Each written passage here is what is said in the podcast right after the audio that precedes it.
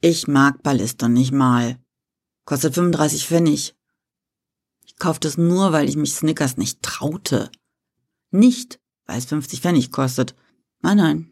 Es könnte sein, dass die Frau mit der Warze auf der Nase, die im Kiosk arbeitete, wieder eine Bemerkung über meine Figur machte. Ballisto ist für Feiglinge, dachte ich, zerknüllte die leere Verpackung und warf sie mit aller Kraft in Richtung meiner beschissenen Schule. Natürlich trudelte sie nur auf meine kaputten Turnschuhe. Warum mussten wir aus der Stadt wegziehen in dieses Kaff? Weil das ehemalige Pfarrhaus hier eine Traumimmobilie war, wie Papa sagte, oder damit ich auch das einfache Leben kennenlernte, wie Mama sagte. Ich hasste diesen Ort und ich war mir sicher, er hasste mich zurück. Getauft bin ich auf den Namen Nadine. In der Stadt sprach das jeder ohne das letzte I aus, so wie der liebe Gott in Frankreich sich den Namen gedacht hatte. Hier nannten mich alle Erwachsenen Nadine und in der Schule alle Kinder Neureich.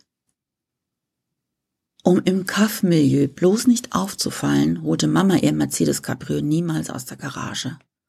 Papa tat am Wochenende so, als würde er im Vorgarten arbeiten wobei der grasgrüne Overall, den er sich dafür extra gekauft hatte, niemals schmutzig wurde. Er kehrte das ganze Jahr den gleichen Haufen Blätter von einer Seite zur anderen. Oma hatte in der Kirche eine Seniorengruppe gefunden, mit der sie sich zweimal die Woche traf, Kaffee trank, Kuchen aß und über deren Teilnehmerinnen sie zu Hause bitter lästern konnte. Opa spielte im Wirtshaus Skat und fühlte sich als einziger wohl im Kaffleben. Aber er hatte ja auch seine Kindheit hier verbracht und galt als der verlorene Sohn, der reumütig zurückgekehrt war. Am übelsten fand ich, dass mir das Taschengeld von fünf Mark auf zwei gestrichen wurde, damit ich mich besser mit meinen Altersgenossen identifizieren konnte. Es war ein Fluch, ein Einzelkind zu sein. Alle pädagogischen Experimente musste ich allein ausbaden. So kam es also, dass mich alle Neureich nannten, ich aber chronisch pleite war. Ich hasste diesen Ort und schwor, dass ich am Morgen meines 18. Geburtstags abhauen würde. Zurück nach Köln. Oder noch besser, in ein fremdes Land. China wäre gut. Auf die Idee würde sonst niemand kommen. Da wäre ich vor allen sicher. Hoffentlich gab's das Snickers. Dann kam der erste Zeugnistag im Kaff.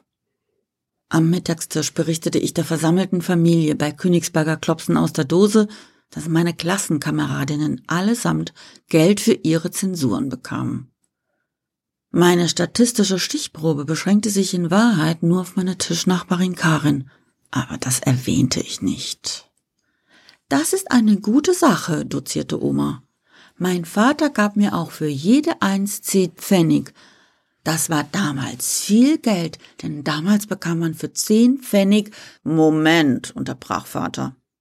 Warum habe ich nie Geld für meine Noten bekommen, wenn das so eine gute Sache ist? Das, mein Lieber, antwortete Oma und drehte sich zu Opa um, liegt an deinem Vater.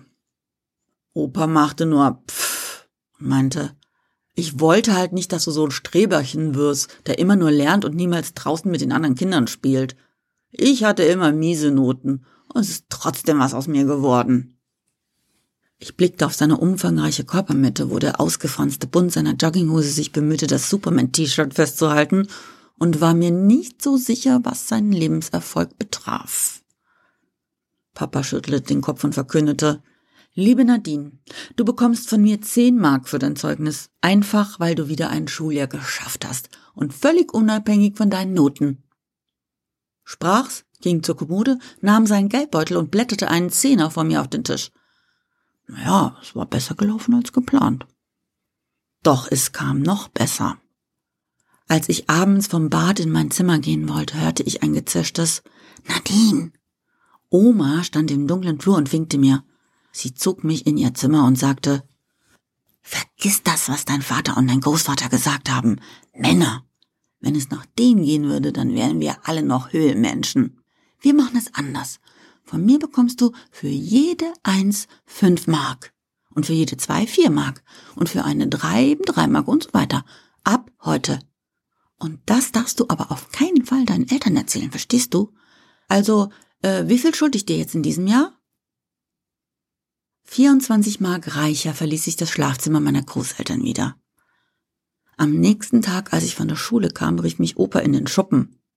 Er meinte, ich weiß, dass Schule scheiße ist, Nadine. Ich hab sie gehasst. Darum war ich auch nicht besonders gut. Naja, ich hätte schon gute Noten haben können, aber ich, ich, ich wollte nicht. Mir waren meine Kameraden wichtiger und das Angeln und, und Fußball und die Pfadfinder. Das gibt's alles nicht mehr, wenn man mal erwachsen ist. Und darum machen wir das so. Für eine 5 bekommst du von mir 5 Mark. Für eine 4 gibt's aber nur 4 Mark. Für eine 3 eben 3 Mark. Verstehst du? Also, äh, wie viel schulde ich dir dieses Jahr?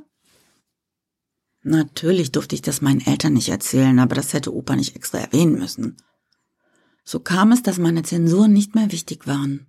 Egal, was ich für Noten hatte, netto kassierte ich sechs Mark für jede plus zehn Mark von Papa obendrauf. Das summierte sich zu umgerechnet über 100 Snickers pro Zeugnis. Verlässlich. Genug, um vom Jahreszeugnis zum Zwischenzeugnis durchzukommen falls ich mich am Kiosk traute, trotz Frau Warze. Rosige Zeiten standen mir bevor. Nach Opas Versprechen vergingen zwei Tage, als mich meine Mutter in der Küche zur Seite nahm. Sie öffnete gerade die dritte Dose Ravioli und war sichtlich an den Grenzen ihrer kulinarischen Fähigkeiten. Nadine, sagte sie und schaute mich ernst an. Ich hab mit deinen Großeltern ein ernstes Wörtchen geredet. Ich weiß von ihren Abmachungen mit dir und ich heiße das nicht gut, nicht im geringsten. Doch im Alter werden Menschen starrsinnig und lassen nicht mehr mit sich reden. Möge der liebe Gott verhüten, dass ich nicht auch so ein Sturkopf werde, wenn du einmal Kinder erziehen musst. Naja, ich kann also nichts machen, aber ich verspreche dir eines. Für jedes Zeugnis, mit dem du mehr Geld von der Oma verdienst als vom Opa, bekommst du von mir zehn Mark. Einfach als Garantie, dass dein Notenschnitt nicht absäuft. Jetzt, wo es egal ist, welche Noten du hast. Verstehst du? Aber das darfst du natürlich nicht Papa sagen. Natürlich hatte ich verstanden. Sehr gut sogar. Alle Erwachsenen entrichteten also nun Tribut für das Zeugnis, um mein Verhalten in ihrem Sinne zu beeinflussen. Interessant. Sehr interessant. Ich entdeckte plötzlich eine unternehmerische Seite in mir. Eine Stimme flüsterte mir zu, dass es sich lohnen würde, meine Marktstellung auszubauen. Ach, es ist ein Segen, Einzelkind zu sein. Oma versprach ich, für vier Mark im Monat in die kirchliche Jugendgruppe zu gehen. Opa luchste ich dieselbe Summe ab, weil ich Pfadfinderin werden würde. Für Papa brachte ich den Garten in Schuss, eine Mark pro Nachmittag, und Mama nahm ich das Kochen ab. Eine Mark pro Tag für das Öffnen von Dosen und das Aufbacken von Tiefgefrorenem. Ja, Geld allein macht nicht glücklich, sagt man, und das stimmt auch. Letzten Endes ist Geld ja nur Papier oder Metall. Aber meine neuen Turnschuhe machten mich glücklich. Und das Federmäppchen mit dem Duran Duran Logo.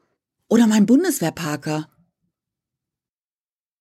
Schokoriegel strich ich übrigens aus meinem Speiseplan. Ich sparte lieber mein Geld, um mir ein Mofa leisten zu können. Hm. Bei 20 Stundenkilometern wäre ich nur in zwei Stunden in Köln, hatte ich ausgerechnet. Ach, es ist schon lustig. Jetzt, wo ich de facto neureich war, hätte mich mein Spitzname nicht mehr gestört. Aber seit ich jedem in der Klasse eine Mark gezahlt habe, um mich Nadine ohne E am Ende zu nennen, hatte ich ja das Problem nicht mehr. Vielleicht war das Dorfleben erträglich, wenn man sich Bestechung leisten konnte. Ich denke, das war exakt die pädagogische Absicht meiner sogenannten Erziehungsberechtigten.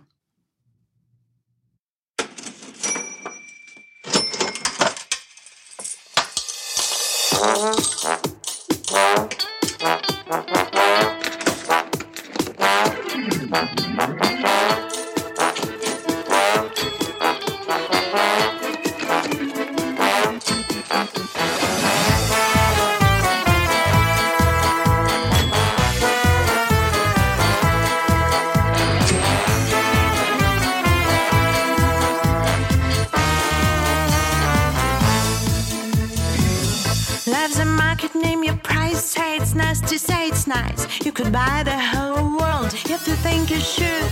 Don't be timid, sell it shot, save your money, grab a first. Hey, you feel the money, but